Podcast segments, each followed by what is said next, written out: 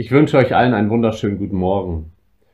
Kennst du vielleicht Lebenssituationen, Leitsituationen in deinem Leben, die so heftig sind, dass dir plötzlich Gedanken kommen, wäre ich doch lieber nicht am Leben. Das Leben tut mir weh. Wir befinden uns in einer Andachtsreihe zum Thema Gedanken eines Leidenden. Und ich möchte euch heute aus Hiob 3, 1 bis 3 die Verse einmal vorlesen.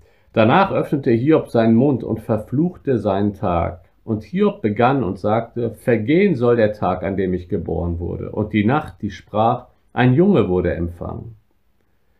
Hiob verflucht hier den Tag seiner Geburt. Warum? Was ist los mit Hiob?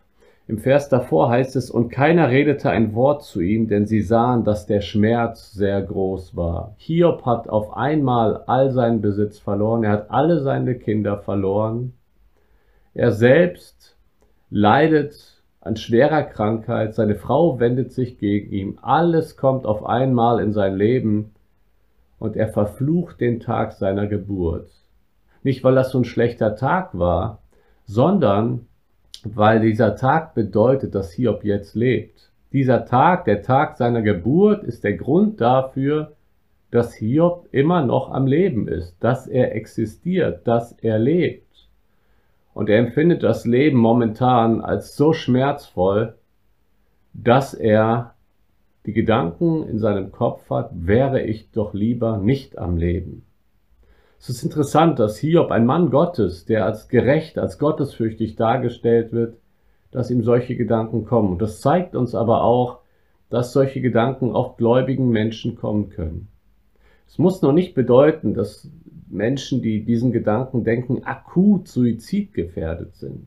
Das muss es nicht unbedingt bedeuten. Es kann natürlich aber dahin kommen, aber es muss nicht. Es sind Gedanken, die aus einer Verzweiflung herauskommen, weil das Leben so schmerzhaft ist. Elia, auch ein Mann Gottes in der Bibel, hatte auch diese Gedanken. Er wollte nicht mehr leben. Und so geht es eben auch Hiob. Ich kenne das ein Stück weit aus meinem Leben. In meiner Teenagerzeit hatte ich mal mit Depressionen zu kämpfen über einige Monate. Ich kann mich gut daran erinnern, dass ich einfach schlafen wollte weil Schlafen bedeutet, den Schmerz nicht zu spüren. Im Schlaf spürt man das nicht so, jedenfalls in meinem Fall. Und ähm, das geht so ein bisschen in die Richtung hier. Hiob will nicht leben. Er will das einfach nicht spüren, den Schmerz, den er eben im Wachsein empfindet.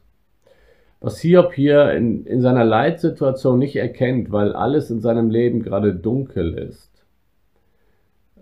während er seinen Tag verflucht, seinen Geburtstag, übersieht er, dass es schon einen gab, der auch vor seiner Geburt alles unter Kontrolle hatte. Und das ist Gott. Gott offenbart sich später im Buch Hiob und er stellt Fragen. Bis Kapitel 38 stellt Hiob ganz viele Fragen, aber bekommt nur Antworten von seinen Freunden. Aber ab Kapitel 38 antwortet Gott selbst. Aber Gott stellt eigentlich Gegenfragen und sagt, Hiob, wo warst du, als ich das und das geschaffen habe? Wo warst du? Und Gott geht ganz an den Anfang zurück, wo er die Welt geschaffen hat und sagt damit, Hiob, ich bin souverän. Hiob, ich hatte schon immer alles unter Kontrolle, auch wo es dich noch nicht gab. Die Logik ist, natürlich habe ich auch jetzt alles unter Kontrolle. Diesen Sachverhalt konnte Hiob nicht erkennen, wo er seinen Tag verflucht. Und wenn es dir ähnlich geht, wenn du auch Gedanken in deinem Kopf hast, wäre ich doch lieber nicht am Leben, das Leben ist so schmerzvoll, das Leben entgleitet mir, dann sollst du wissen, es gibt einen, der auch vor deiner Geburt, bevor du existiert hast, existiert hat. Das ist ein Gott, der dich liebt. Das ist aber vor allen Dingen auch ein Gott, der alles unter Kontrolle hat. Gott antwortet Hiob, indem er auf seine Souveränität verweist und sagt, Hiob, es entgleitet mir gar nichts. Psalm 139 sagt, bevor einer deiner Tage war, waren alle deine Tage schon in meinem Buch geschrieben. Das heißt, Gott hat eine, einen Plan für dein Leben. Gott hat eine Absicht für dein Leben. Alles in deinem Leben ist unter Gottes Kontrolle. Bevor du angefangen hast zu leben, waren alle deine Tage deines Lebens schon in Gottes Buch geschrieben. Und darauf möchte ich dich heute verweisen, dass Gott souverän ist, dass Gott alles unter Kontrolle hat, selbst wenn du es gerade nicht siehst. Denn schon bevor du überhaupt existiert, existiert hast, hatte Gott bereits alles unter seiner Kontrolle.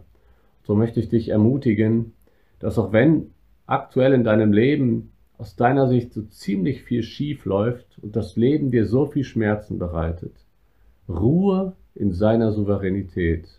Ruhe in dem Wissen, Gott hat alles unter Kontrolle. Er hat dein Leben gewollt. Er hat dir ganz bewusst das Leben gegeben. Gott war bei deiner Geburt dabei. Alle deine Tage standen schon in seinem Buch und er will dich durchs Leben begleiten.